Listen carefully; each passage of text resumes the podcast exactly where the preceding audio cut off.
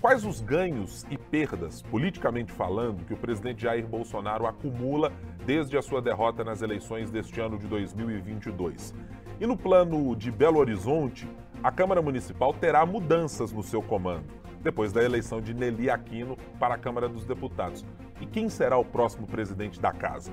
Estes e outros assuntos você acompanha a partir de agora no 3 sobre os 3.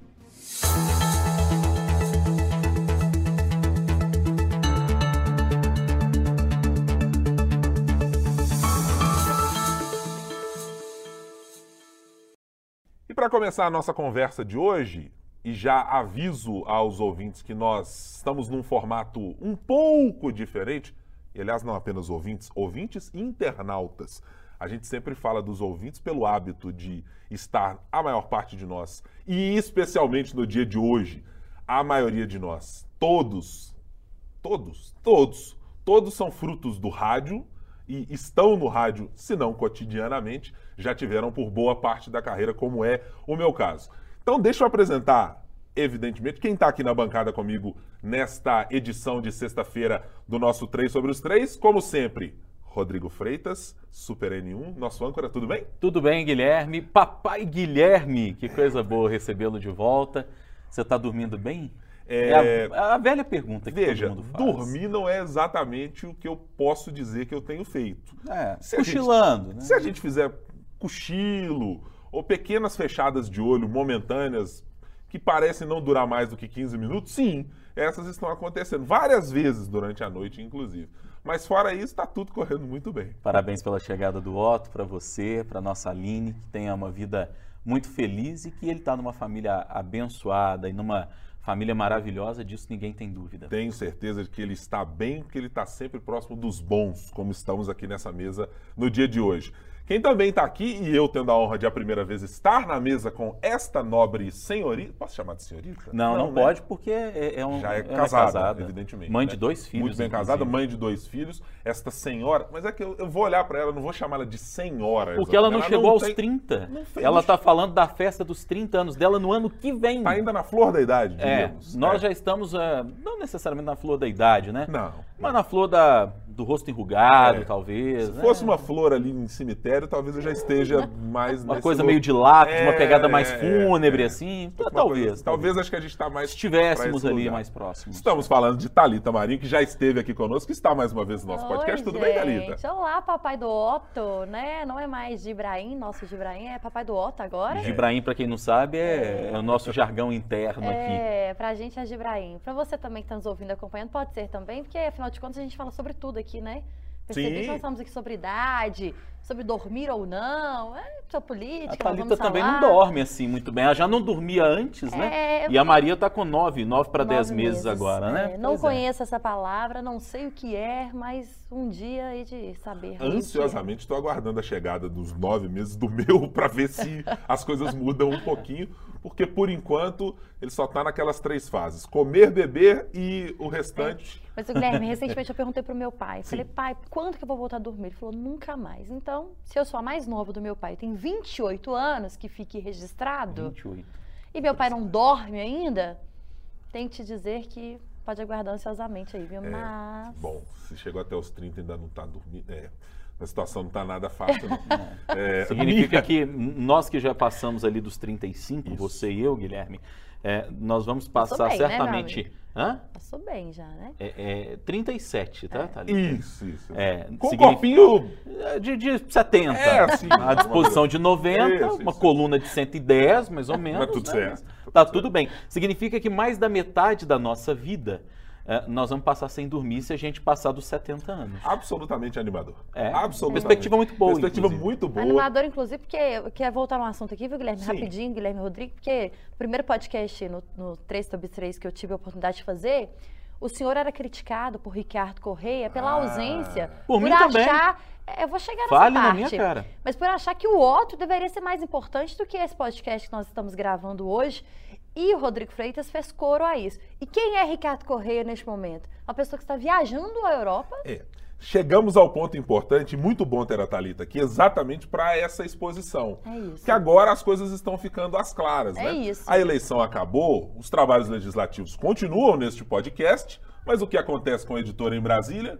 Entrou no modo Brasília, né? É. Entrou no modo Brasília. Exatamente. Pegou férias, saiu, abandonou. Hoje, o, o- quem está nos Achou que assistindo. uma, uma pobre viagem para a Europa seria mais importante que o podcast. Mas Achou. veja bem. Onde se pode ver isso? Viajar com filho, família, etc., poderia ser algo a suplantar a participação no podcast? Jamais. Deveria estar participando, entrando lá de Madrid. Aliás, ele está saindo de Madrid hoje, se eu não estou enganado. É Deveria isso. falar, sabe-se lá de onde estiver, Ricardo. Acho que chegou a deveria Paris, viu? gente. Pelo que eu vi numa postagem nas redes sociais. Porque, além de tudo, somos obrigados ainda a ficar acompanhando. É, isso. eu, tô indo para Paris também, Parecida do Norte. É, já ligamos para Ciro Gomes para saber se, se ele vai recepcionar. Talvez vai, vai, não, vai haver um jantar lá, né? É alguma coisa assim? Com bom cuscuz, porque o Ciro, inclusive, já deu na época de campanha, né? Todo mundo fica palatável e tal. Uns mostram forno de pão de queijo, né? enfim, sem fazer referência. Isso é pra vocês Outros fazem saberem. receita de cuscuz, né? É, que nem tudo acaba em pizza, né? Na política. Nem tudo acaba em pizza. Há outros pratos aí também. No caso de Ricardo Correia, é, dado o, o- o nível socioeconômico e cultural de Ricardo Correia, o caso dele pode acabar em foie gras, ou pode é. acabar numa baguete, Croissant? um croissant, Não, ou não é- alguma coisa. Não é croissant, é croissant. Croissant. É. Estamos próximos ao horário de almoço e tenho dizer, que dizer aos senhores que eu estou com fome. Então, por favor, vamos dar continuidade. É, porque um dia os senhores saberão a importância de atender o chamado. Quando Thalita Marinho avisa que está com fome, senhores, é, preciso ficar atento aos sinais, É. fortes sinais. Significa que ela pode deixar essa bancada aqui a, A qualquer, qualquer momento e sair A qualquer correndo para a cantina. É isso. assim que funciona. Então, senhores, vamos começar aqui a, a nossa. a- Eu, eu, eu- Pois não, pois eu não, vou me Rodrigo furtar.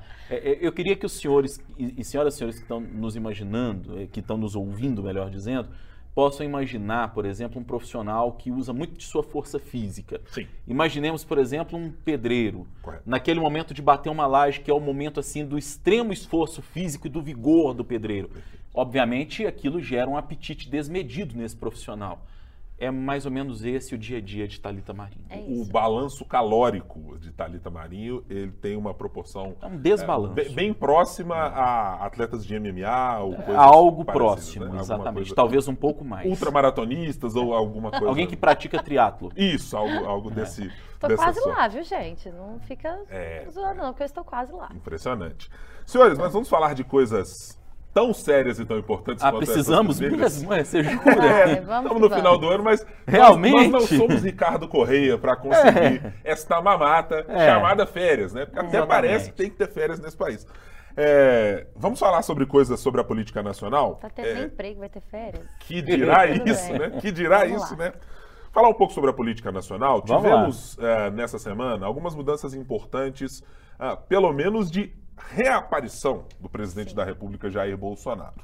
O que foi dito por aliados, e eu não sei se eu posso chamar exatamente o, o atual vice-presidente da República, Hamilton Mourão, de um aliado do presidente da República, é que, em função de uma questão de saúde, ah, um problema nas pernas, ah, de uma erisipela, o presidente da República não estava fazendo nenhum compromisso público, se manteve recluso aí por aproximadamente 20 dias ah, desde ah, o fim da eleição para presidente da República e do segundo turno nesse ano de 2022.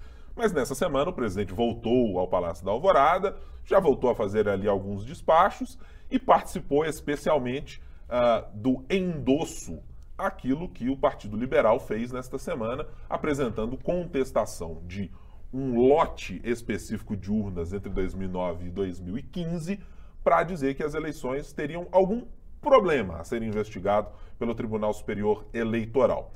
Situação essa que foi prontamente rechaçada pelo ministro Alexandre de Moraes, fazendo considerações de que se tratava de algo que não tinha nenhum embasamento ah, e tratou inclusive de dizer que havia ali litigância de má fé. E acho que esse é um episódio que eh, traz, ao mesmo tempo que o retorno do presidente da República, pelo menos ali as fotos andando no Palácio da Alvorada, também a presença mais maciça dele junto a um aliado, a um partido do qual ele está afiliado e um aliado de primeira hora que é Valdemar da Costa Neto.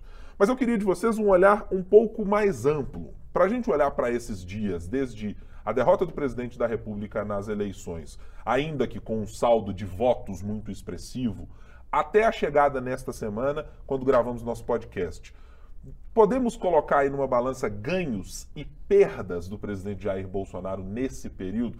Ele sai mais forte em algum aspecto? Ele sai mais fragilizado em algum outro aspecto? Para além da derrota, que evidentemente é aquilo que ele não gostaria que ocorresse.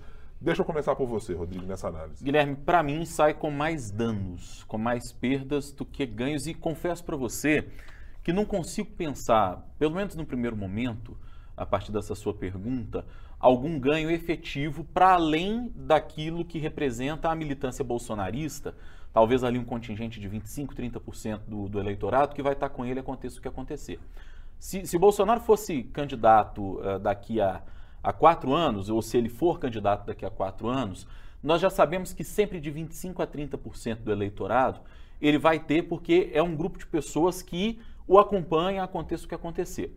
É, talvez com esse público mais radical, digamos assim, ele continue ainda bem ganhando pontos. Mas pensando que nós tivemos um contingente uh, de mais de 49% do eleitorado que votou nele, nós ainda temos aí praticamente mais 20% de, de eleitores que não são talvez tão radicais, que não sejam é, tão alinhados ao bolsonarismo e que estão se perguntando de fato o que é que está acontecendo porque é, nós até conversávamos antes aqui de começar a nossa gravação com o nosso diretor Robert Wagner, a sensação é que hoje nós temos um outro presidente de fato diante do sumiço do presidente Bolsonaro.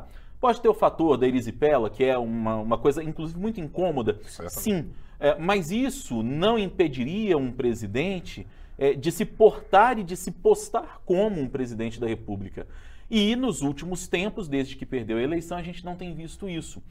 Mais do que isso, tem visto, por exemplo, nas redes sociais, é, muitas pessoas que votaram nele, inclusive, mas que não são desse grupo de bolsonaristas que vão estar com ele aconteça o que acontecer, fazendo questionamento, dizendo: olha, a eleição já acabou, vira a página, muda o disco, né, para usar uma expressão das mais antigas, é, porque já foi, já passou, já era. E ficar nessa insistência ou ficar nesse silêncio, né, o silêncio, ele, de certa forma, passa o recibo de um incômodo que existe e que existiu e que ainda está existindo no presidente. Alguns apoiadores mais próximos e, e, te digo que nessa semana, por exemplo, a gente ouviu no, no, Café com Política da Rádio Super, Thalita vai se lembrar disso, Cabo Júnior Amaral, que é alguém que historicamente tem proximidade com a família Bolsonaro, é, pessoas que sempre tiveram muita proximidade com ele, a partir do momento em que ele perdeu a eleição, ele está recebendo pouquíssimas pessoas, nem os aliados que estiveram com ele, desde que Bolsonaro ainda não representava esse expoente político da, da direita e da extrema-direita em, em, em, que ele se transformou. Então, uh, a, a dificuldade ela existe para aqueles que uh, votaram nele, mas votaram nele pensando numa dinâmica uh, de antipetismo. Eu vou votar no Bolsonaro, ah, não é o meu candidato, mas eu vou votar nele porque eu não quero que o Lula ganhe de jeito nenhum. Existe uma perda.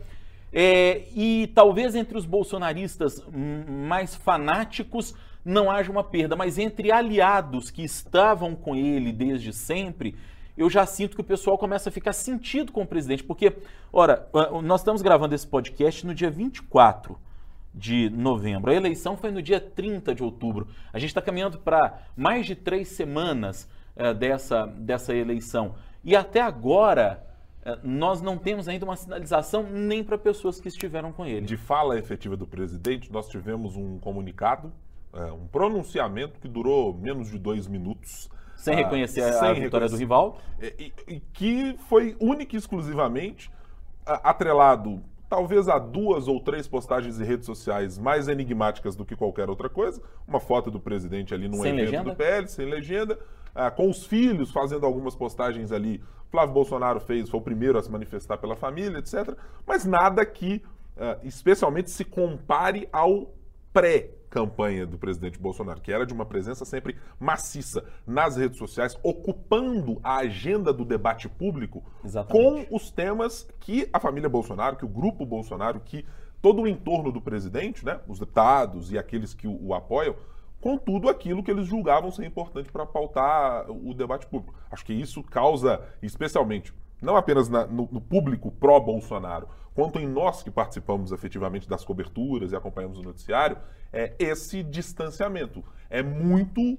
É, destoa completamente da versão Bolsonaro, que desde o primeiro momento eleito em 2018 teve a sua campanha permanente sentado na cadeira de presidente da República, de repente, com uma derrota e ainda sendo o nosso representante, o nosso presidente da República, ainda assim tendo uma postura completamente distanciada de qualquer aceno como presidente da República. Talita, para fazer a você a mesma, a, a mesma pergunta, olhando para o cenário Bolsonaro do dia da derrota na eleição até esse momento, você consegue colocar na balança se tivemos mais perdas e ganhos, ou se houve alguma perda ou algum ganho para o presidente ou até para o seu grupo uh, político nesse momento?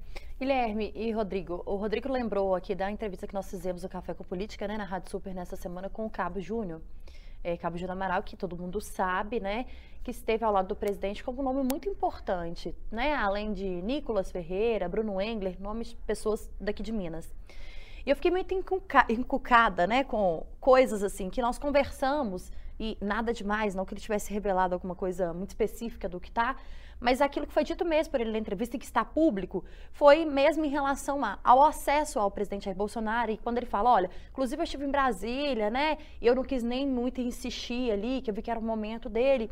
E a gente já tinha ouvido isso de outras pessoas, outros aliados. E aí eu comecei a mexer ali, né, os pauzinhos políticos e dos bastidores, e eu tive essa confirmação de uma pessoa muito ligada ao presidente ontem, é, é, no dia dessa entrevista, né, e, e essa pessoa me falou exatamente isso, falou, olha, é, aquilo que já estava sendo tomado de medida para que o presidente tivesse um tom mais ameno, daquele diferente que era tomado pelo presidente Jair Bolsonaro, desde o começo do seu mandato como presidente, porque enquanto deputado é óbvio que essa forma Bolsonaro de ser, ela tinha um peso muito menor, né? A gente está falando a âmbito nacional, a âmbito mundial, porque aquilo que fala um presidente do Brasil tem repercussão no mundo inteiro.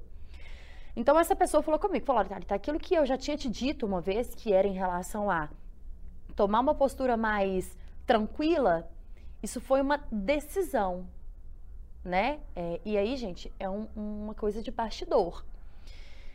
Então, é uma tentativa de ter mais ganhos do que perdas, essa saída de cena do presidente Bolsonaro, essas postagens enigmáticas da família Bolsonaro, esse tom mais ameno, mais tranquilo, mais sem embate ou sem ofensas, né, a, quem ganhou, a quem assume o poder a partir de janeiro, que é o presidente eleito Lula. Então, eu vejo como duas questões, Guilherme. Até aqui, dias após essa eleição, quase três semanas, eu vejo como uma perda no ponto de vista comunicação. Aquilo que já não tinha presidência. E é uma crítica que a gente sempre fez, né? É, a gente sabe que esse acesso a, ao presidente Jair Bolsonaro, ele sempre foi muito difícil. Tanto que éramos muito cobrados sempre por nossos ouvintes na Rádio Super, que a gente não falava com o presidente Jair Bolsonaro. E por que isso? É uma falta de espaço? Não. Era uma falta de acesso à agenda do presidente. Tanto que nós conseguimos uma entrevista exclusiva a três dias do segundo turno da eleição. Viajamos e fomos, é o nosso papel, fomos ouvi-lo também. Mas é, essa comunicação defasada, e aí é uma crítica à comunicação da presidência, ela faz com que muitas coisas fiquem sem entendimento, né? Talvez o que ficou muito entendido por nós no dia da entrevista é que, de fato, o presidente Jair Bolsonaro é um cara de decisão, de fala forte e ele decide, isso não pro lado ruim, viu, gente? Eu não tô fazendo uma crítica aqui, não. Mas é ele quem decide de fato o que acontece ali, né, Rodrigo? Então, assim, o que, a, o que as pessoas falam sobre o presidente é de fato isso. Tanto que criaram um cenário muito, talvez, tenso pra gente ali, até porque falar com o presidente da República para um, um jornalista já é um auge mesmo, já é uma coisa que a gente espera. Então a gente já fica tenso pela situação, assim como outras entrevistas que a gente faz diariamente mas as pessoas criaram um, um, um cenário ali, um ambiente, que deixou a gente sem entender se a gente podia falar ou não. E ele chega na entrevista e ele quebra o protocolo e ele deixa a gente muita vontade. Então, o que a gente percebeu? Que o presidente é de fato o cara que quer falar ou não e quem decide é ele. E como ele tem esse jeito de decidir e fala o que eu quero, não escuto muitas pessoas, isso não é segredo para ninguém que eu tô falando aqui, porque ele fala sobre isso, os filhos falam sobre isso, todo mundo fala sobre isso. Eu acho que teve um, uma perda maior do que um ganho até então desse ponto de vista, a falta de posicionamento do presidente, que fosse é, um, um, um, cumprimento oficial, como era de se esperar, pela democracia que tanto é pedida pela direita, né? É, talvez um aparecimento para falar, olha gente, eu estou aqui, e não só o presidente do PL, o Valdemar, falando que ele vai ser candidato daqui quatro anos, as pessoas, e não só essas que votam em Bolsonaro, independente do que acontecer, mas aquele que não quer o PT, né?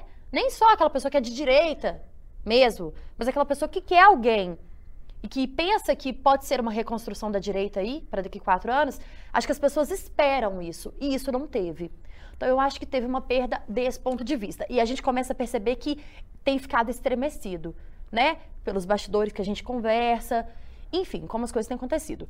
Mas acho, Guilherme Rodrigues, quem nos escuta, nos acompanha, que lá na frente isso ainda pode trazer algum tipo de benefício. Exatamente essa conquista de fazer com que o presidente Jair Bolsonaro fique calado, entre aspas, né? É, não apareça, os filhos, enfim, porque talvez poderia ser pior se tivesse aparecido, do ponto de vista de vou falar o que eu quero sem pensar e vou agir da forma como eu penso. Uhum. Entendeu? Eu, eu, eu, abro uma pequena divergência com a Thalita neste, neste aspecto. É, eu não sei, talvez, Thalita, se teria sido pior ou se seria pior por uma questão. Porque quando eu olho para a imagem pública construída pelo presidente Bolsonaro, é, ela sempre carrega esse aspecto de ser o eu digo o que vem à mente e não importa o, o, o que eu vou dizer. É, é, como se aquela ideia, e eu acho que ela está muito atrelada àquilo que o presidente e o circuito no entorno do presidente sempre fez questão de se colocar como o politicamente correto. É, o presidente tem essa ideia muito irascível de como lidar com a política, e isso sempre cobrou um preço do presidente da República. Ela rendeu a ele muitos bônus. Sim. Imaginando que um parlamentar que era o escanteado na Câmara Federal se tornou presidente da República por quatro anos, é, isso é um ganho absolutamente inestimável. Mas ela também cobra um preço, porque uma vez que você se coloca neste lugar de eu sou o capitão, a decisão sempre é minha, a palavra de força e de ação sempre virá de mim. No momento em que eu me coloco distante dessa palavra, ela faz com que a minha força política seja diminuída. Acompanhando alguns dos grupos é, de eleitores que são bolsonaristas, ou, ou, talvez se eu colocar metade dos grupos bolsonaristas e outra parte dos grupos de direita, que não são necessariamente Sim. bolsonaristas ou são momentaneamente bolsonaristas, há de fato uma preocupação, claro, com as críticas que são feitas ao presidente da República sobre a, a, a ausência do presidente numa, com uma voz pública, novamente participando do debate público, colocando as suas ideias ou expressando as suas insatisfações é, sobre a política nacional ou sobre o, o sistema, como, como gosta muito de, de citar uh, o, o, espectro político do presidente. É, mas ao mesmo tempo tem aqueles que estão dizendo: não, o presidente está fazendo isso como uma estratégia. Então tem uma parte desse silêncio que eu acho que ela é estratégica. Mas me parece que os, as perdas para o presidente de perder a sua grande força da imagem pública, ela me parece ser maior se o presidente da República se mantém ausente. Pode até ser que. Abre espaço, né? É, exato. E assim, exato. é inquestionável, gente, que faltou uma posição de fato fosse, né, ali, para além desse pronunciamento que fez, que a gente nem considera um pronunciamento porque tão rápido, né, e assim, e, e assim, os eleitores mereciam, né, era como se fosse um Nós estamos falando um de 49 quem, milhões de pessoas, exatamente, um tchau para quem votou nele, para quem acreditou e para quem queria, não queria o PT. Mas é, o, que eu, o que eu falo também, é, Guilherme Rodrigo, é em relação assim, o presidente não faz isso e que se fosse por uma questão de saúde, uhum. e ok, é plausível, Outro exemplo do Cabo Júnior que nós recebemos aqui, Rodrigo, recém-operado, há menos de uma semana de uma cirurgia da coluna, ele esteve no nosso estúdio para nos dar uma entrevista. Vamos fazer pragmaticamente uma coisa? Imagine que o presidente da República, que foi acostumado a fazer né, quase live e imagens até dentro de hospital com o Carlos Exatamente. Bolsonaro, não, de atleta. não faria ah, uma live que fosse de dentro do Palácio ou da Alvorada, Exatamente. do Palácio do Planalto, uma live, sentado ainda que ele possa estar com o quadro que, que foi alegado pelo general Milton Mourão, O presidente não faria uma live de onde estivesse, né? Eu chegaria, dizer, eu chegaria é possível, né? exatamente né? nisso, Guilherme. Assim, é exatamente isso. Para quem foi eleito, sempre trazendo. E, e, gente, na segunda, nessa, nesse pleito de 2022, todos, todas as visitas em que o presidente esteve em Minas Gerais não foram poucas, porque era o, né, o, o cenário mais é, disputado por ele. Ele falava sobre o quê? Sobre a facada tomada lá em Juiz de Fora, em 2018, onde ele renasceu, não sei o quê. Então ele sempre traz uma questão de saúde. Então não é uma desculpa. E que se fosse isso, por que não um comunicado oficial? Tem, tem, fosse da equipe. Tem, tem duas coisas aí que se é estratégia, né? A Thalita apurou isso, que foi um, um, um uma, um efeito de estratégia uhum. política esse silêncio, Sim. tem dois fatores aí que me levam a crer que o presidente errou então nessa estratégia. O primeiro deles é o seguinte: é, a retórica é algo muito importante do bolsonarismo. Sim. Desde sempre, desde o Bolsonaro deputado, que nós conhecemos ainda e que eu entrevistei ainda como deputado federal, Talita é muito jovem, talvez não tenha o entrevistado não. como deputado, não. mas você também certamente o entrevistou como deputado ainda, Guilherme. A retórica sempre foi importante na construção do bolsonarismo. E ah, existe uma certa orfandade de uma parte desse eleitorado que espera o tempo todo um posicionamento do seu líder. É, da mesma forma que no, no, petismo existe essa dependência muitas vezes de um posicionamento do Lula para que as pessoas saibam para que lado vão, né? sobretudo aquelas que é, não têm talvez ali é, uma, uma, uma instrução talvez suficiente para pensar estrategicamente a política. Ou que podem ser só lulistas. Ou que né? sejam não lulistas e bolsonaristas. Lulistas, como o caso do presidente Jair é. Bolsonaro, que tem o bolsonarista, é. que não necessariamente. Ele pode até ser de direita, mas ele não necessariamente é alguém que compartilha das visões todas do presidente, mas ele gosta do presidente. Exatamente. Exatamente. Então, é, existe uma orfandade de uma parte desse público que gosta do presidente, que compartilha com ele uma série de pontos de vista, de valores, etc. Porque as pessoas estão esperando para onde eu vou. Ele, ele aceitou ou não aceitou o resultado? É, o silêncio, muitas vezes, ele te abre margem também, e a teoria da comunicação nos ensina isso com muita clareza. Abre margem para versões de uma mesma realidade. A realidade é uma, mas as versões que se dá à realidade, essas versões podem ser distintas. Então, para mim, esse é o primeiro erro. O segundo erro é que, eu falei agora há pouco, que o, o, presidente tem um percentual de eleitores de 25% a 30%, ninguém sabe ao certo, que vão votar nele. Se ele for candidato a síndico do condomínio dele na Barra da Tijuca, vai ter 25% das pessoas que vão Sim. sempre votar nele. Mas ficou provado nessa eleição que para ganhar a presidência da República, e a gente está falando de alguém que teve 58 milhões de votos, você precisa ir além desse público que vota em você, independentemente do que aconteça.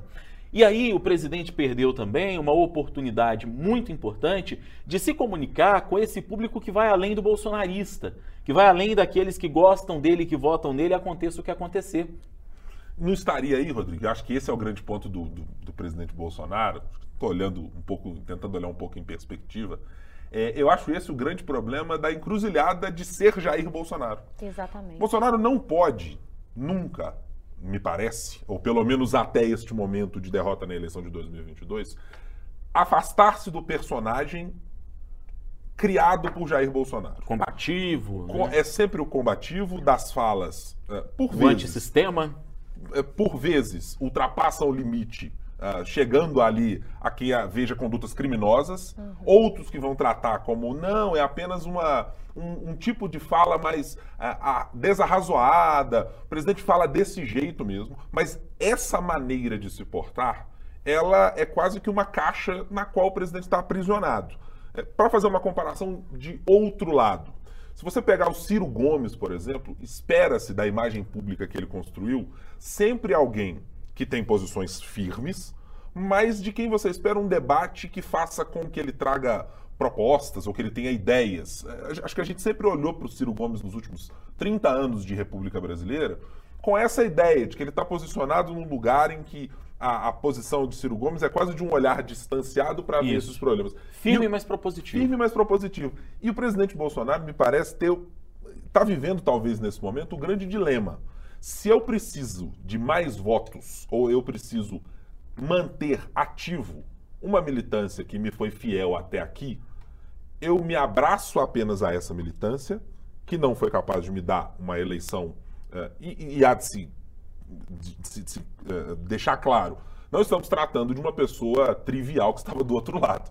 Falando de alguém que foi presidente da República duas vezes. Era um adversário mais difícil Sim. de ser enfrentado por qualquer pessoa que Era o estivesse único ali. que tinha condição de vencer o Bolsonaro. Tanto é que venceu. Tanto é que E- venceu. então acho que essa dificuldade que o presidente tem de sair desse lugar está fazendo com que nesse momento ele precise é, olhar para o tabuleiro, olhar para o. É como se ele estivesse olhando para um mapa do War, abertinho e olhando, bom, que tipo de território eu preciso conquistar? A minha imagem pública vai continuar a mesma, eu serei mais uma vez o Bolsonaro deputado, que sempre fui, e o presidente da República que precisa abrir o seu leque de discursos para ampliar sua, eh, o seu alcance, ou eu serei o presidente da República que agora vou virar um líder da oposição. Eu, Guilherme Ibrahim, Exatamente. tenho total, ah, a minha aposta é é de quase total convicção. Bolsonaro não será o líder da direita brasileira numa discussão de longo prazo. E aí ele não me perde, ele perde uma oportunidade, Guilherme. Sabe por quê? Porque mesmo que ele seja menos agressivo, uma parte grande desse eleitorado de 25 a 30% vai inclusive relativizar o discurso se ele relativizar. A leitura macro do, do- do- momento que nós temos hoje é de que está cada vez mais evidente que nós temos dois polos no Brasil. É, Depois que houve a redemocratização, a direita entrou num armário e ficou escondida por muito tempo, porque as pessoas que eram de direita, elas tinham vergonha de falar que eram de direita. A gente ouviu isso de aliado do próprio presidente Jair Bolsonaro. Sim. Eles votavam no PSDB porque viam no PSDB, mesmo como achando que, que o PSDB era um partido de centro-esquerda, mas na política econômica conversava mais ali. E o próprio PSDB abraçava, pensam. né, Rodrigo? Questões do liberalismo, do Exatamente. neoliberalismo ali, que, que o posicionavam à direita do PT, mas não Isso. necessariamente a, a, a Não necessariamente da direita. direita dos, do- dos espectros políticos que a gente tem. Ok. Essa era a chance, né, agora. É. É, exatamente. e esse era o momento. Tirar a direita do armário. Porque nós chegamos no momento é, em que, a exemplo do que acontece em outros países, em que direita e esquerda são polos muito bem definidos, nós agora temos isso. A derrocada do PSDB, inclusive, passa é, por essa dificuldade das pessoas entenderem quem é o PSDB. O PSDB é de centro, é de direita, é de esquerda, ninguém. As pessoas não conseguem identificar. E, e, e no momento em que a gente tem dois polos muito definidos, o Bolsonaro, a meu ver, precisaria fazer uma escolha. E essa escolha passa por ser, de fato, a alternativa da direita. É, é o nome da direita no Brasil. Porque o nome da esquerda chama Luiz Inácio Lula da Silva e todo mundo sabe, e todo mundo sabe que esse líder da esquerda, chamado Luiz Inácio Lula da Silva, consegue gravitar e conversar com todo mundo do espectro até da centro-direita. Gente, União Brasil pode ser que vai integrar a base de governo do Lula. E era o momento do Bolsonaro agir pensando em estratégia política, tá? Não estou pensando é, com, com a cabeça, com a cabeça É para de uma extrema direita. reconstrução, porque já começa agora. Exatamente, Thalita. É, é, Para ele era o momento de se enxergar, de se ver como o líder da direita e falar: não, peraí, vamos conversar. A União Brasil, por exemplo, é um partido que não pode fazer parte da base do Lula. Aí lança a pergunta. Assim- Olhando para o histórico Bolsonaro, o histórico do que foi Jair Bolsonaro parlamentar e do que foi Jair Bolsonaro presidente, que teve Ele não dificuldades, isso. aliás, não dificuldades, ele não conseguiu, com todo o capital político que havia naquele momento de meados do seu mandato, não conseguiu criar o Aliança Brasil, não conseguiu reunir assinaturas, Sendo presidente. Sim. o presidente que conseguiu, Ficou ao por mesmo muito tempo, tempo sem partido. eleger essa bancada enorme do PL, arrastada muito por o que ele fez Sim. e e pela imagem que ele construiu. Vocês conseguem ver o presidente Bolsonaro sendo um articulador ou alguém do diálogo? Não, o, Guilherme falamos e, e- é, e Rodrigo, assim, eu só ia complementar o que o Rodrigo falou. É como se essa questão do, do, do Bolsonaro não ser aquele líder de direito que se espera que ele seja por muita gente, é como nadar, nadar, nadar e morrer na praia, né? Porque fez tudo isso ao longo desses anos aí de mandato, é, trouxe esse jeito Bolsonaro de ser e tentou unir a direita aí, a, a quem era extrema direita, centro-direita, direita, conseguiu de uma certa forma, estamos falando, né, desses 48 milhões de eleitores aí. Mas, é, e aí? Fez por quê? De que, que resolveu? De que, que serviu? E só para finalizar esse assunto sobre silêncio ou não, ou manifestações ou não, quando, em qual situação, sendo Jair Bolsonaro, Jair Bolsonaro, viriam assuntos à tona e que, sem fundamento ou não, como, por exemplo, a acusação de que o presidente e os filhos bate- batem em mulher, acusação de que teria ali um aliado, amante da mulher dele, coisas que tomaram conta nos últimos dias aí, rede social, imprensas, enfim. Quando que Bolsonaro não falaria sobre esses assuntos? Ainda que temos, é óbvio, assuntos mais importantes, né? A serem discutidos para um presidente. Mas ele não ficaria calado. E essa acho que era a arte do bolsonarismo de alguma maneira. Era eu estou arte personalizando. bolsonarismo. Quando eu estou citando aqui o bolsonarismo, eu estou falando do presidente Jair Sim. Bolsonaro e, e da equipe de comunicação ali, filhos do presidente, etc. bolsonarista. Era a capacidade de pautar assuntos que não tinham a menor relevância pública para um momento e fazer daqueles assuntos o tema do dia. É Enquanto a porque- gente ia discutir, tinha necessidade de discutir ou política econômica ou um problema de problema com a fome, O pessoal estava preocupado com linguagem neutra. o pessoal É Isso, essa mas, capacidade mas esse mudar é o o negócio, gente, porque assim, vamos, eu não vou falar questão de violência contra a mulher, porque pelo amor de Deus, a gente não precisa discutir, né, a importância de, de- de combater isso aqui. Mas vamos pegar essa questão de amante. Se o Zé lá da esquina tem uma amante ou tá ficando com a mulher do amigo dele, isso pouco importa. Ninguém vai falar sobre isso, né? Todo mundo sabe aqui quantos casos sobre isso tem ao redor aí. Mas quando fala sobre o presidente, isso tomou uma proporção gigantesca. E quando é que Bolsonaro, se não ele, quando os filhos ou a própria Michelle Bolsonaro não falaria sobre isso? É. É, me parece, então, para eu fazer uma, uma espécie de síntese aqui do, do que falamos sobre essa primeira parte do nosso podcast, que acho que esse momento de reclusão do presidente trouxe mais perdas Sim. e quase nenhum ganho momentâneo para ele. Tô olhando até por esse cenário de aí, quase. Vou fazer 30 dias, tá? Entre É, a vamos final arredondar. da eleição. Vou arredondar para esses 30 dias. Acho que o presidente, concordamos os três aqui, que ah, essa mudança de cenário ou de, de, de modo de se apresentar ao público, ao eleitor, ao eleitorado brasileiro, ela não foi capaz de cativar ou de trazer ganhos específicos para o presidente. E tem uma outra coisa aí, Guilherme, que o presidente já deu mostras de como ele pretende se manter, porque a reaparição pública do presidente Bolsonaro só se deu nessa semana quando houve por parte do PL, o partido dele, o questionamento dos resultados do segundo turno.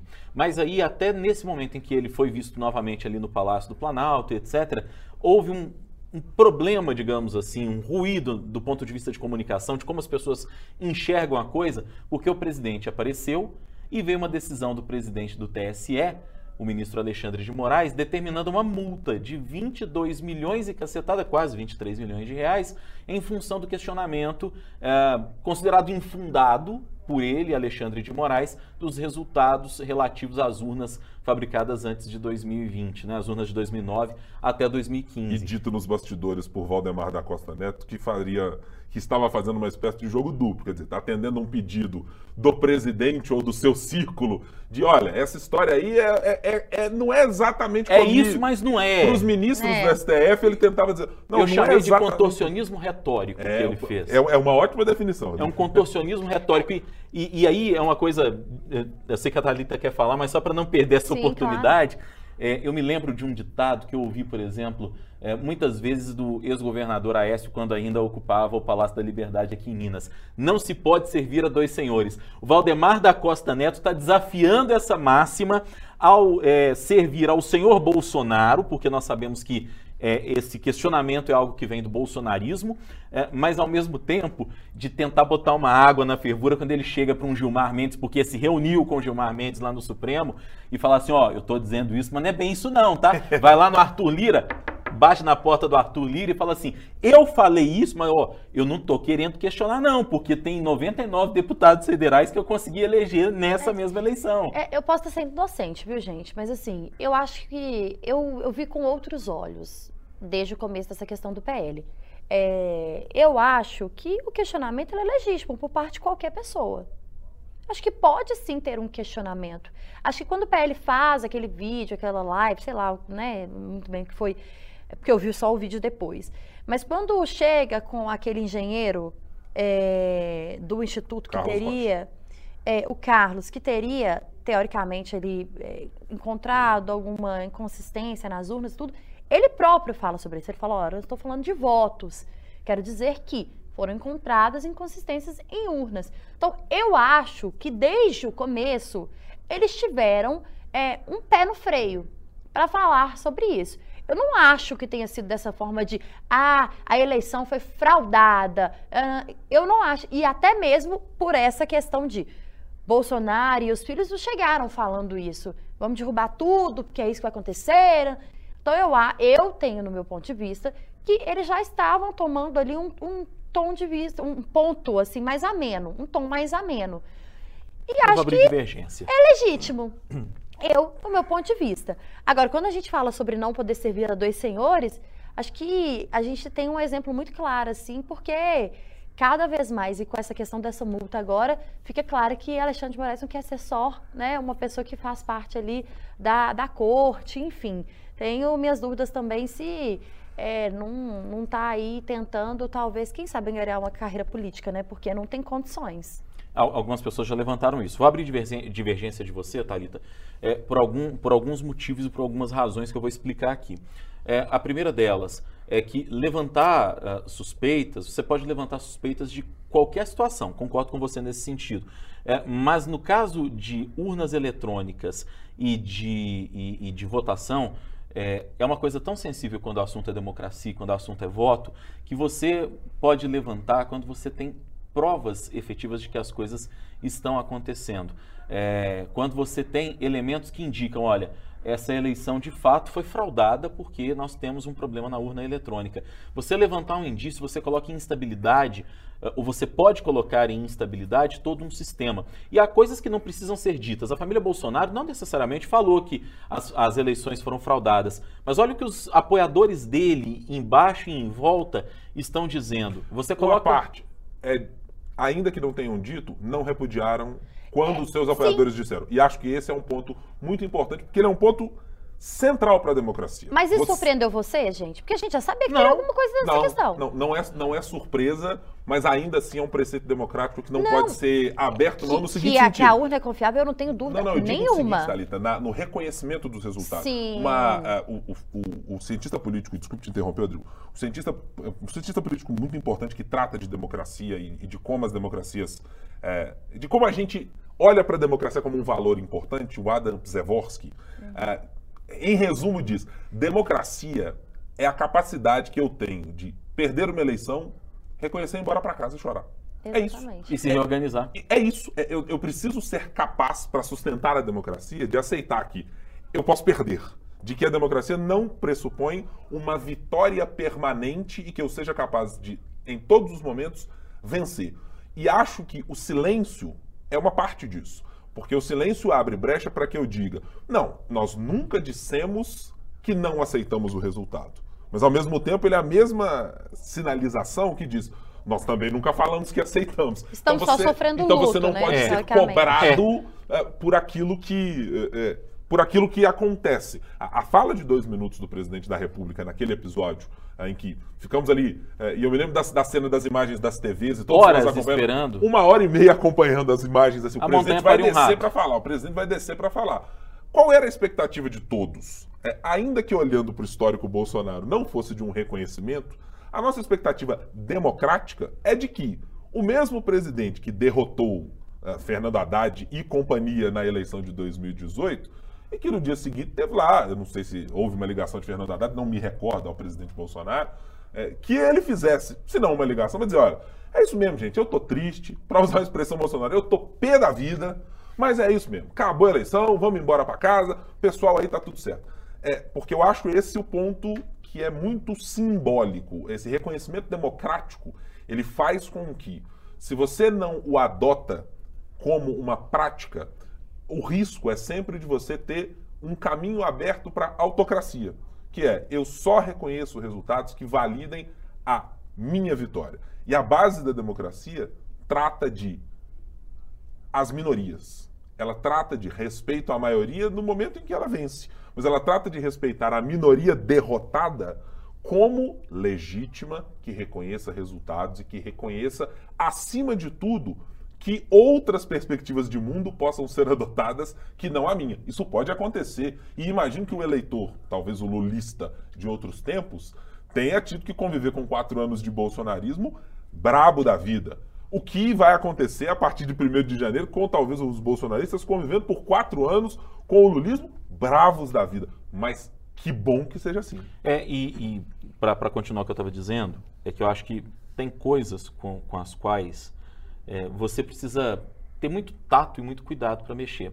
Digamos que uh, aquilo que foi dito uh, pelo, pelo pessoal do PL e do tal Instituto Voto Legal, que é a segunda parte do que eu quero dizer, uh, faça sentido. Será que convocar uma coletiva para falar disso era de fato a melhor estratégia? Ou não seria o caso de alguém que está de fato preocupado com a segurança das eleições e do Brasil marcar uma audiência com o ministro Alexandre de Moraes lá no TSE?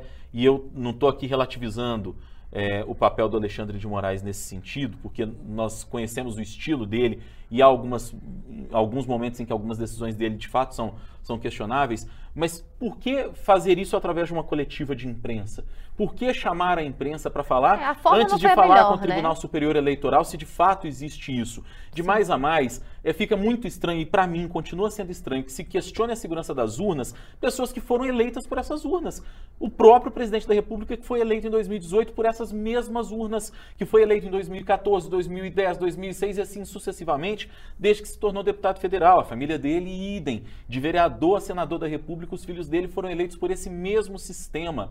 É estranho que faça-se esse questionamento e um questionamento que, ah, eu não disse que as eleições foram fraudadas, mas você está levantando que isso pode ter acontecido, você está entregando para os seus apoiadores que isso pode ter acontecido. E aí vamos para a pragmática de novo. O resultado prático do questionamento, quando você pega os números apontados no relatório, repito, considerado de má fé pelo ministro do TSE e do, do STF, Alexandre de Moraes, é de que o resultado faria com que a vitória fosse para o presidente Bolsonaro.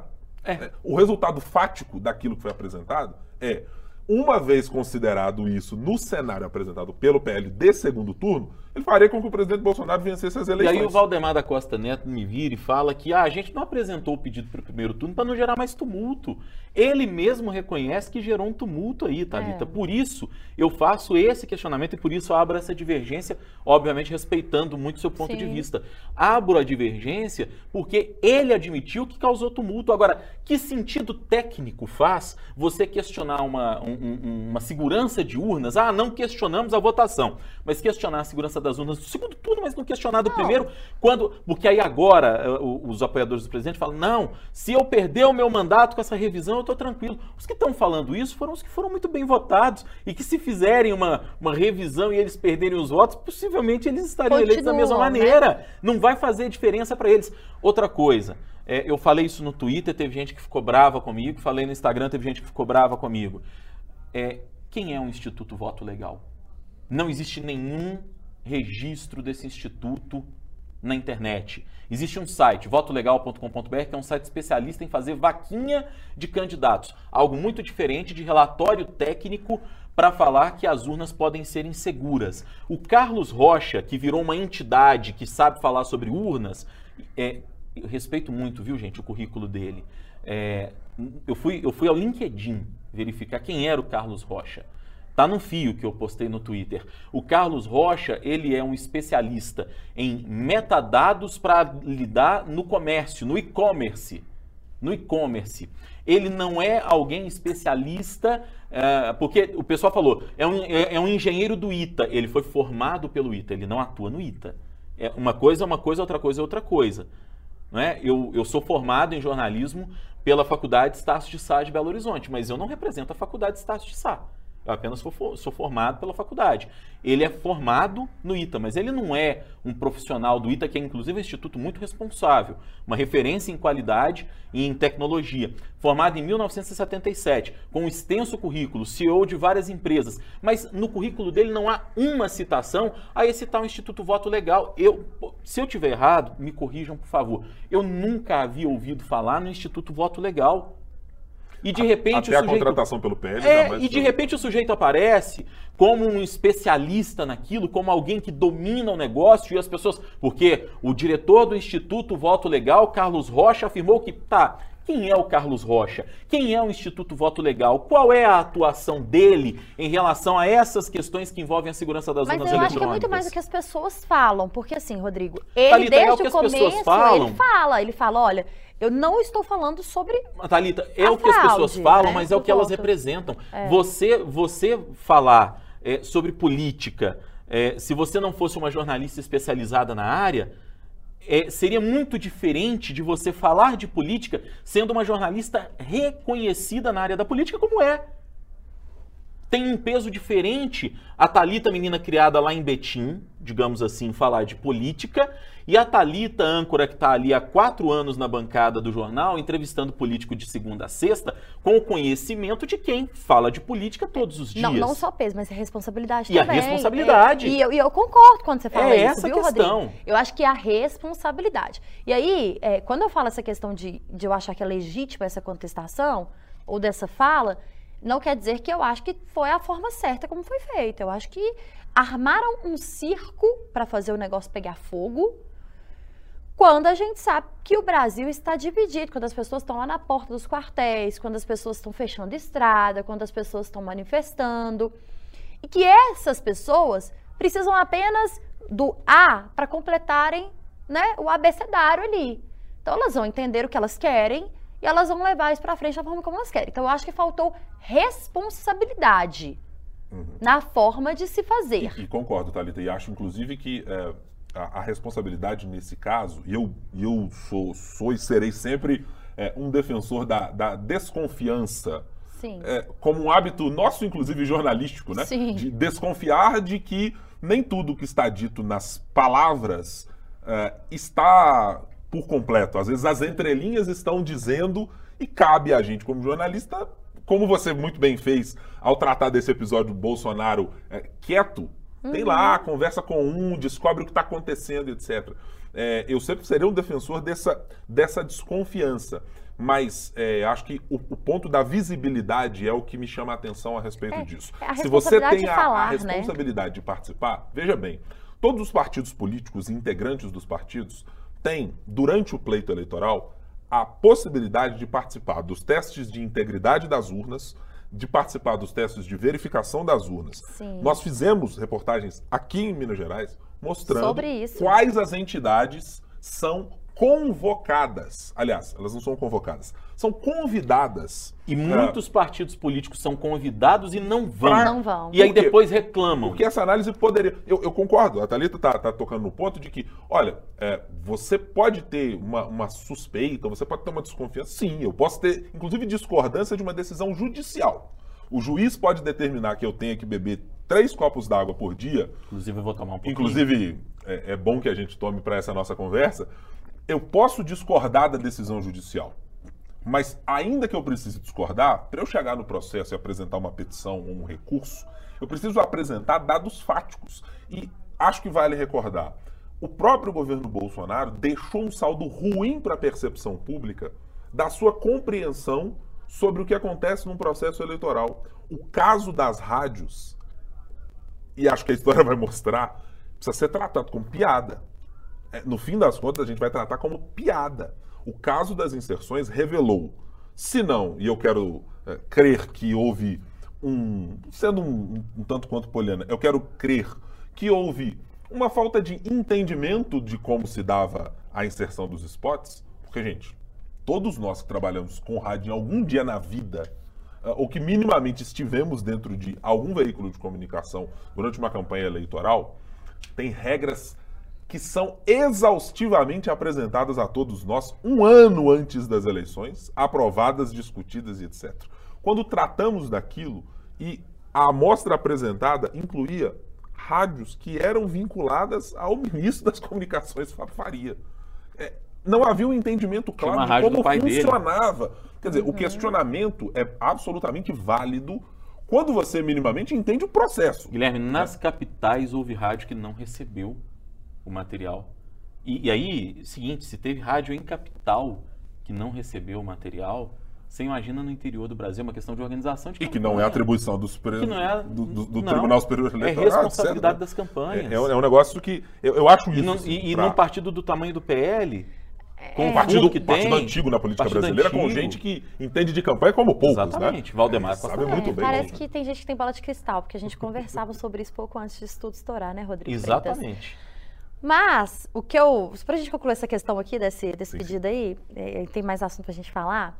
O que eu acho também, gente, é que a gente vive um momento muito exacerbado, né? Assim, tá todo mundo Se você fala aqui que essa xícara aqui que eu tô na mão, a caneca, né? O que, que é isso? É uma caneca. Uma Essa caneca. caneca aqui, 3 sobre 3, inclusive, muito Cuidado pra bonita. não derramar a sua água. E- tá? não, que já acabou a água, já tomei. É, inclusive, eu quero dizer pra vocês que eu peguei essa pra mim, porque ela era reserva, mas eu já É, Mas já ela. assim, mas o É. Ricardo, veja, Ricardo Corrêa demorou tempos pra conseguir a Se eu Reposto, disser reposto. que ela... Isso é preto, né? Essa É. cor, preta. Pode ser que, se eu postar isso na minha rede social, né? Você é golpista. poucos, tenho poucos seguidores, não sou nenhuma influenciadora digital, não cheguei ainda a esse patamar. Mas, Ainda. Ainda. Ainda, você adotou, né, Guilherme? bem, ainda. entendam, eu posso receber isso. Xingamentos, Receba. As pessoas vão falar que isso é branco e pronto, e acabou. Então, gente, eu acho que tudo isso. Lá em 2014, não teve a questão do PSDB, questão das urnas, que próprio, a própria auditoria do partido concluiu que não teve fraude, enfim. Sim. Foi estado, inclusive, aí, né, agora, relembrando esses casos. Então, eu acho que o negócio veio num momento em que tá tudo muito assim, muito mimimi, mas muitas coisas questionáveis também, muitas coisas, muitas coisas que fazem valer a, né, a discussão e tudo. Então, eu acho que é isso. Né? Então, acho que vamos tocar. Acho que a gente vai discutir muito ainda isso aqui, porque É. o negócio, gente, começou a entornar agora. E Guilherme Ibrahim, Rodrigo Freitas estava de férias.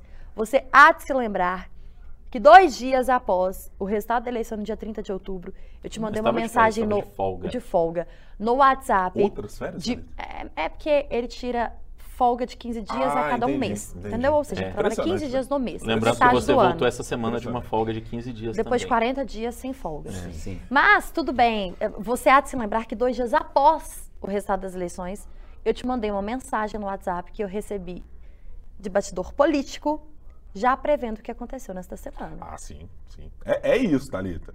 É, as coisas. é, o- E exatamente o que foi dito pelo PL, leia aquela mensagem, se você ainda tiver. Funcionou. Está lá. Funcionou, está acontecendo. Então pronto, eu recebi de bastidor. É isso. Tá tudo aí.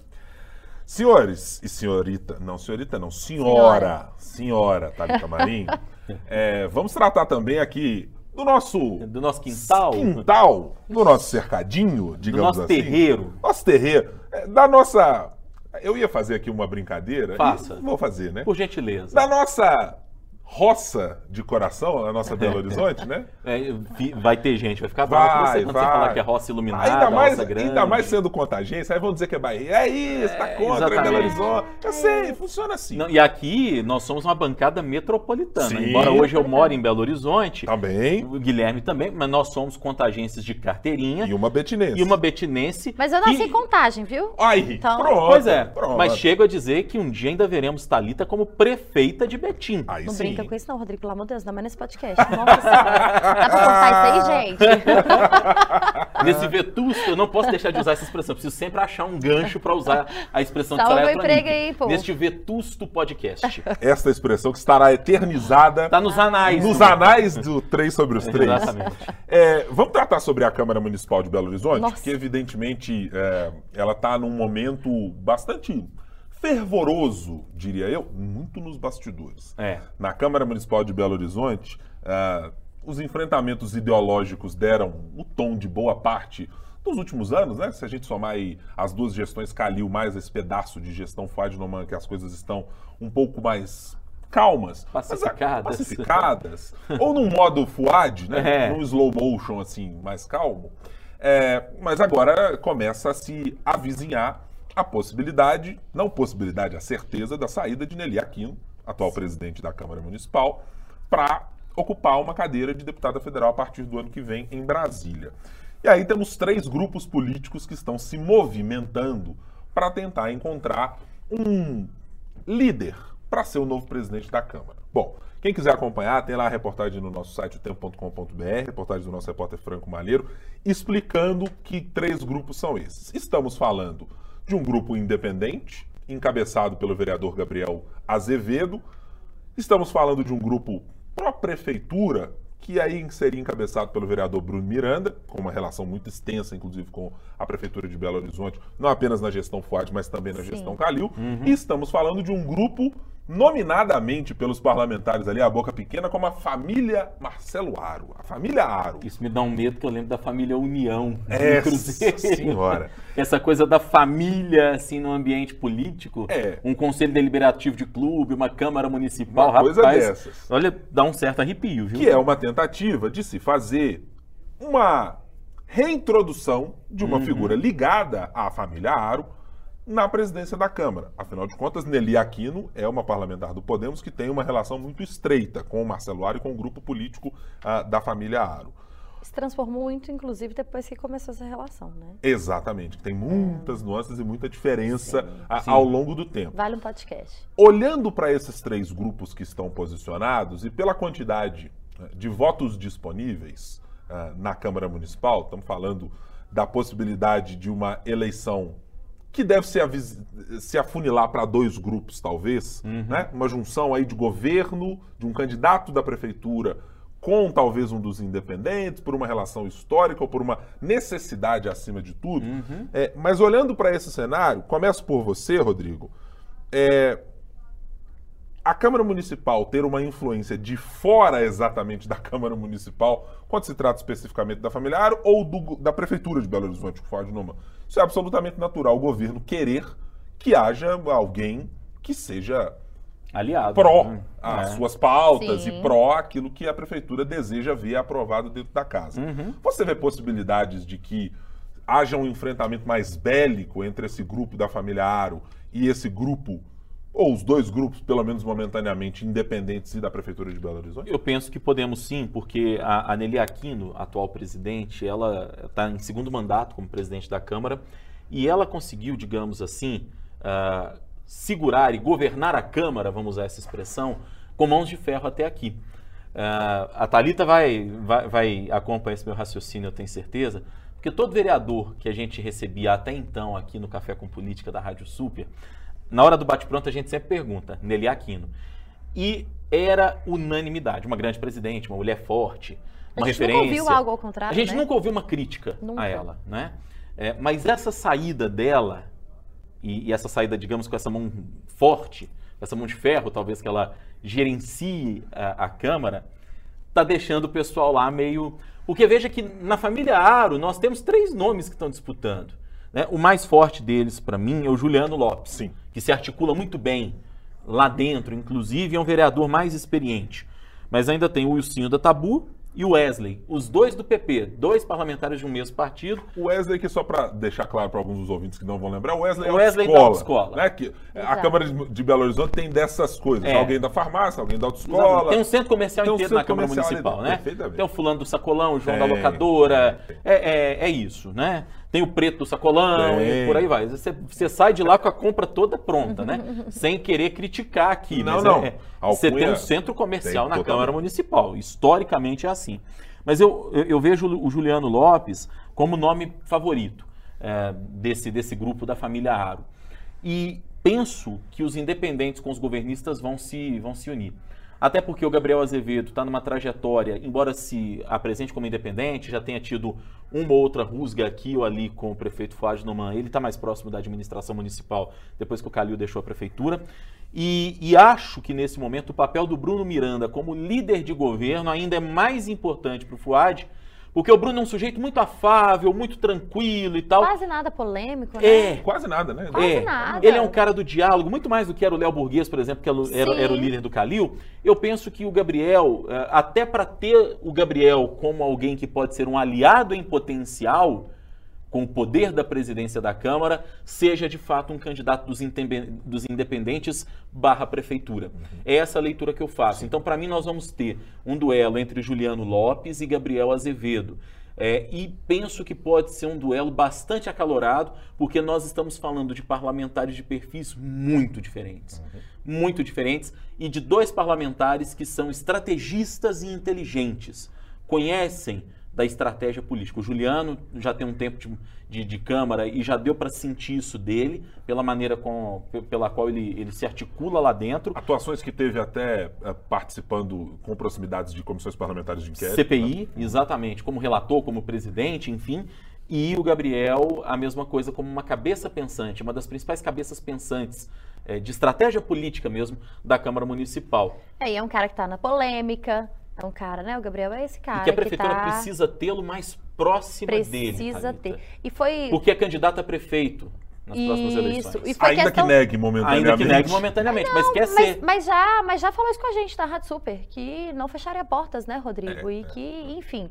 E Ele é disse natural, que de dois mandatos né? de vereador ele não passa. Ele não passa. Que, eh, nem que ele não seja candidato a nada, mas ele eh, eh, não fica mais que um, um segundo mandato na Câmara Municipal. É, eu concordo com tudo que o Rodrigo falou, assim. E, e acho isso, assim, uma coisa eu acho que, que fica muito clara, né? Em qualquer governo, e não poderia ser diferente, né? No governo municipal, a- o diálogo e as relações, elas precisam ser mais, é, mais estreitas ali, né? A gente precisa ter um diálogo melhor.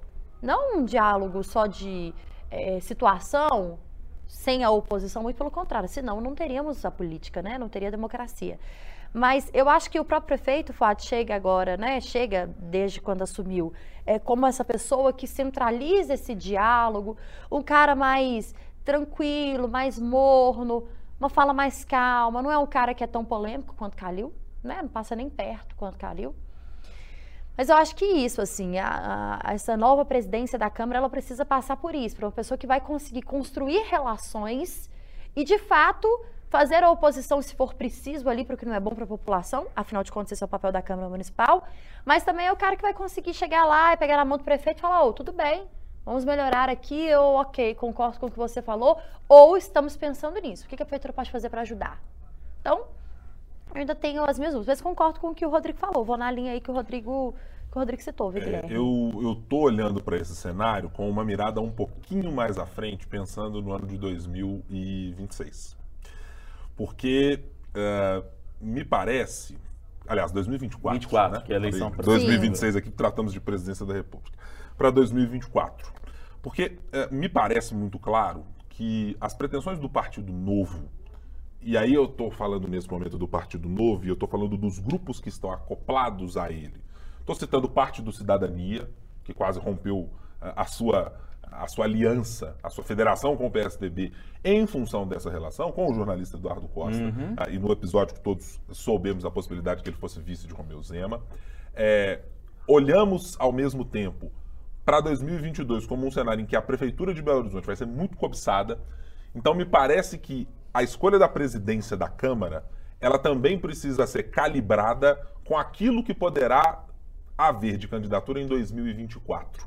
Ter uma Câmara hostil, a campanha Alexandre Calil já mostrou muito claramente, ter uma Câmara hostil a você dá trabalho, Faz mal. tem custo político, e esse custo político pode redundar em derrotas futuras. Porque a sua imagem vai sendo deteriorada, as suas relações vão sendo deterioradas, e você acaba se isolando em função de não ter a possibilidade de construir um diálogo. É, quando eu olho para os dois perfis colocados, e aí eu estou colocando, concordando plenamente com a Tareta e com o Rodrigo, de que Bruno Miranda tem um perfil de articulação, mas não me parece ser o perfil de liderança para uma Sim. condução da Câmara, digamos, surpreender, com, mas com o tacape na mão, né? É. É, No, no modo, como a gente falava historicamente, Neuzinha Santos, que apesar de nunca ter sido presidente da mas era aquele modo Ela botava fogo lá de dentro. firmeza, É. né? De alguém que conduzirá. E ainda que possa ter ah, uma reclamação aqui ou acolá dos grupos de independentes e etc., ainda que isso possa acontecer, eu não vejo o Bruno Miranda sendo mais efetivo nesse posto do que é hoje na coordenação, na liderança de governo, em que o diálogo pode ser mais às escondidas, numa reunião na prefeitura, em algo assim. Ao mesmo tempo, eu olho para o perfil de Gabriel Azevedo como sendo um, um vereador que é desafiador, na falta de uma outra palavra, para os seus pares. Porque acho que o Gabriel Azevedo ah, tem componentes de eu posso manter a minha palavra, eu vou ter aqui as minhas ideias, mas se as minhas ideias de Gabriel Azevedo se confrontarem Isso. com alguns dos outros vereadores, os vereadores podem dizer, pô, presidente, mas peraí, o nosso acordo era esse, Gabriel, mas eu tenho as minhas convicções. E não dá para negar, Gabriel Azevedo é um vereador de muitas convicções sobre o que ele pensa sobre a cidade, sobre o que ele pensa sobre mobilidade, sobre o que ele pensa sobre políticas públicas e sobre o que se fazer. Ele já mudou um pouquinho esse perfil, viu? e acho que pensando na frente. 2024. Então me parece que quando É eu porque não olho dá pra pra- levar ferro e fogo, né? Sempre. é, Então, Inclusive para quando se quer ocupar um Sim. cargo como esse, ou o Exatamente. cargo de prefeito, que precisa de Exatamente. apoios, precisa de partidos, precisa de aliados para se eleger. É, então, quando eu estou olhando para esse, esse lugar de 2024, é porque eu acho que é, uma presença maior deste grupo, uma força maior para esse grupo de Juliano Lopes, aí é tido como familiar, ela, eu acho que ela vai ser muito bem trabalhada, não apenas por quem está na Câmara, mas por quem também move pauzinhos fora da Câmara.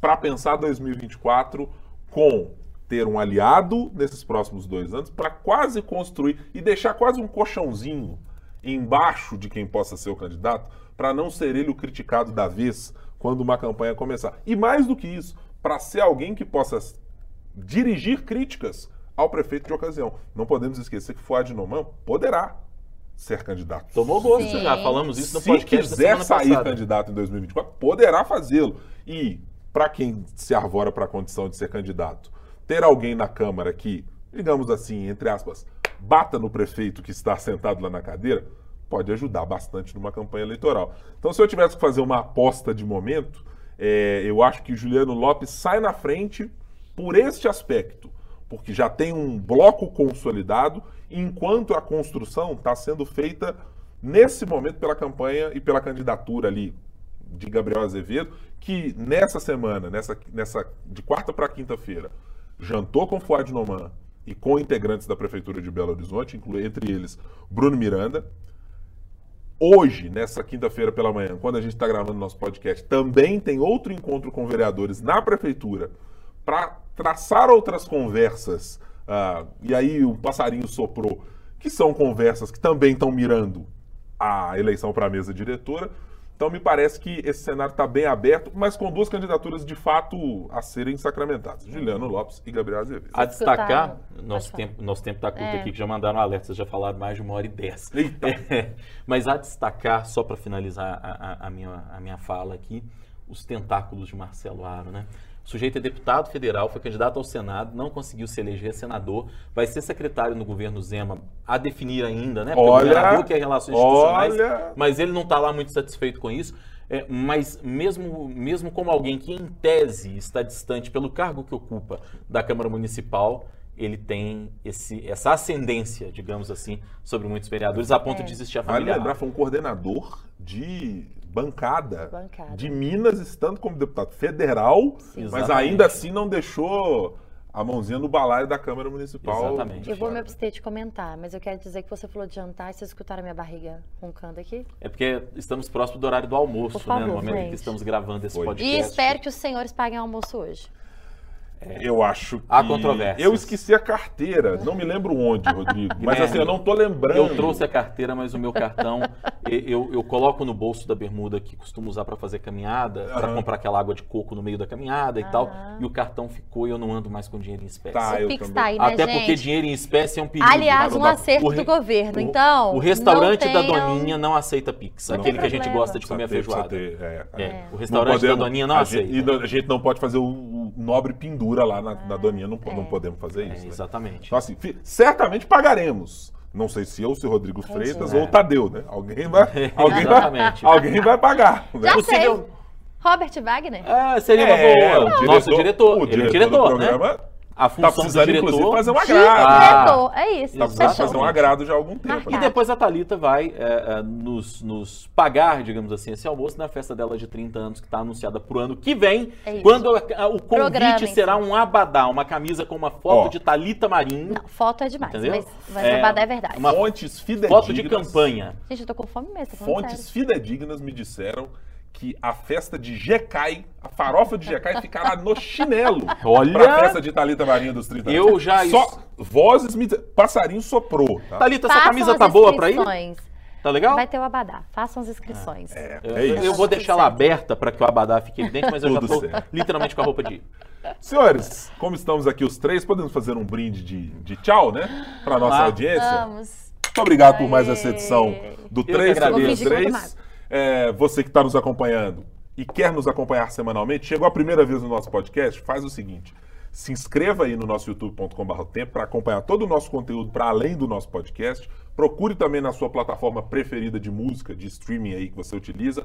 Tem lá o 3 sobre os 3. Todas as sextas-feiras, assim que você começar a sua jornada de trabalho. E agora, para quem gosta de Copa do Mundo, antes dos jogos da Copa das 7 da manhã, já teremos o nosso podcast disponível na nossa plataforma. Rapidamente, para encerrar, já que estamos gravando o podcast num dia de Brasil e Sérvia, rapidamente, palpites, Thalita Marinho. 3x1 pro Brasil. Rodrigo Freitas. Brasil 4, Sérvia 0. 2 a 1 para a Sérvia e assim me despeço de vossas senhorias. Muito obrigado pela companhia Pessimista. nessa semana. Não taquem Pessimista. pedras. Estou apenas Pessimista. seguindo a ordem das zebras da Copa do Mundo. Vocês já sabem quem não volta no próximo podcast, né, gente? Muito obrigado pela sua Golpista. companhia. Tá vendo? Tá vendo? Tá vendo? Tchau. Muito obrigado pela companhia, Tchau, gente. Tchau, tchau.